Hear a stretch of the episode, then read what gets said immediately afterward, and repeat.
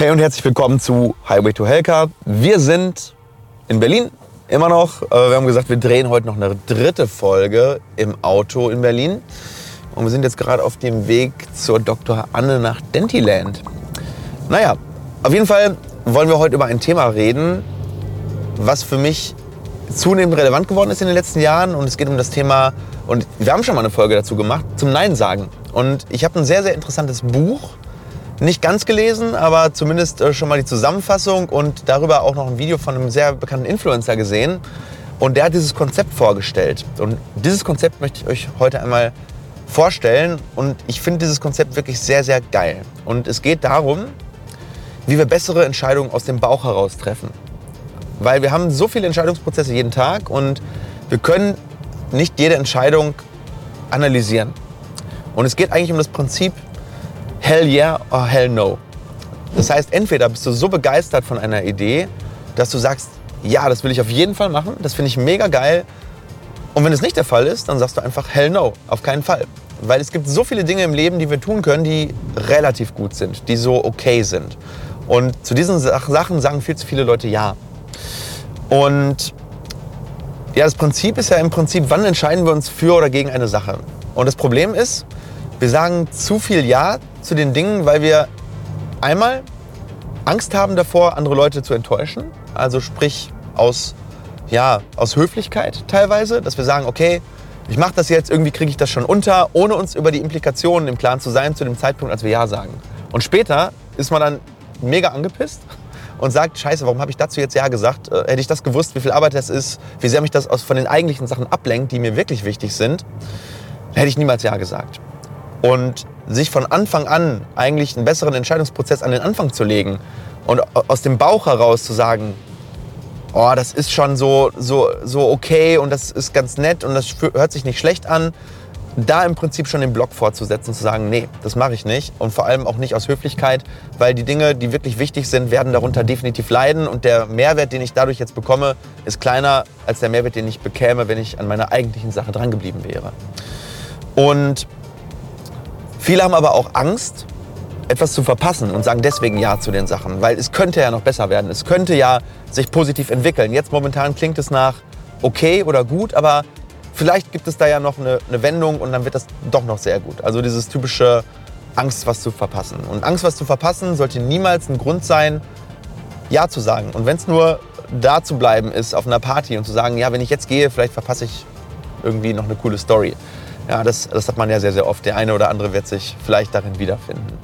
So, und was ist jetzt die Lösung zu dem Problem? Also, ich habe es ja eigentlich schon gesagt. Wir sollten eigentlich zu allen Dingen Nein sagen, von denen wir nicht hundertprozentig überzeugt sind und wo wir schon jetzt Bock haben, das anzufassen. Es gibt aber so Phasen im Leben, da ist es vielleicht auch okay, Ja zu sagen zu den Sachen. Das ist häufig relativ früh. Das heißt, wenn ich noch jünger bin und bin noch nicht so voll ausgelastet, ich habe vielleicht noch Potenzial und, und, und will eigentlich auch viele Sachen ausprobieren, weil ich noch gar nicht weiß, was ich gerne mache, da gilt dieses Prinzip nicht ganz so. Also wenn du jetzt 18 bist, 19, 20, dann bist du in einer Phase des Lebens, wo du auf jeden Fall viel ausprobieren solltest. Also das ist dieses Hell yeah, Hell no Prinzip. Vielleicht nicht so krass anwendbar, aber später im Leben ist es häufig so, dass du eigentlich immer zu viel zu tun hast. Also zumindest wenn du einen Job hast, wo, ähm, ja, wo du nicht einen ganz, ganz klar umrissenen Tätigkeitsbereich hast und wo du dann um 5 Uhr den Stift fallen lässt und dann ähm, belastet dich das nur 0,0. Dann ist es vielleicht anders.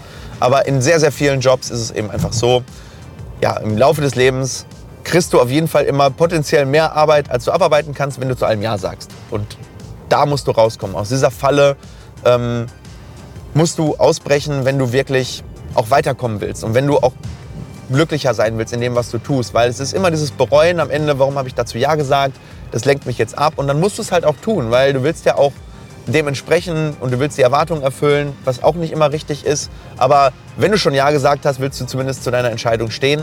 Und dementsprechend musst du zu den richtigen Sachen Ja sagen und zu den richtigen Sachen eben auch Nein sagen. So, jetzt ist ja gerade mal eben eine kurze Ampel. Ich kenne mich hier nicht aus, deswegen muss ich einmal schauen, wo ich langfahren muss.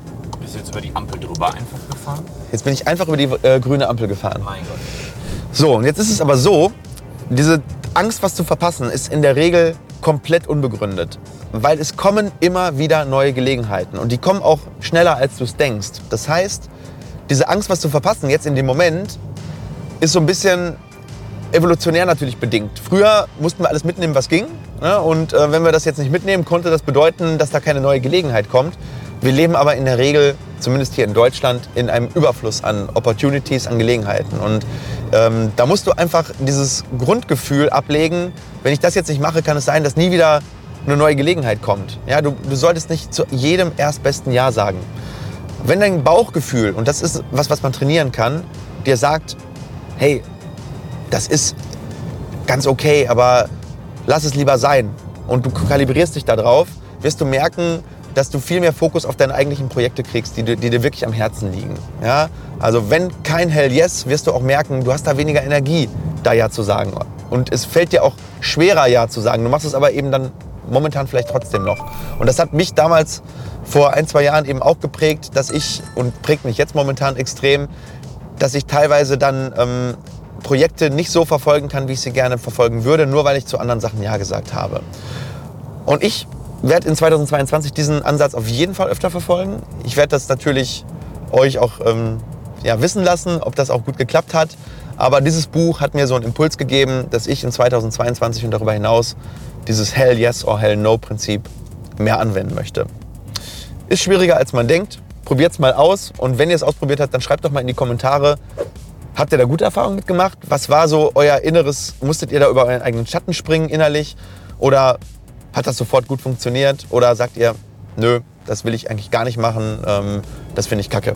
Also in diesem Sinne wünsche ich euch eine geile Zeit und freue mich, wenn ihr nächste Woche wieder einschaltet, wenn es wieder heißt Highway to Helka. Und jetzt sind wir fast da und ich bin gespannt, wie Deutschlands erste Märchenpraxis aussehen wird.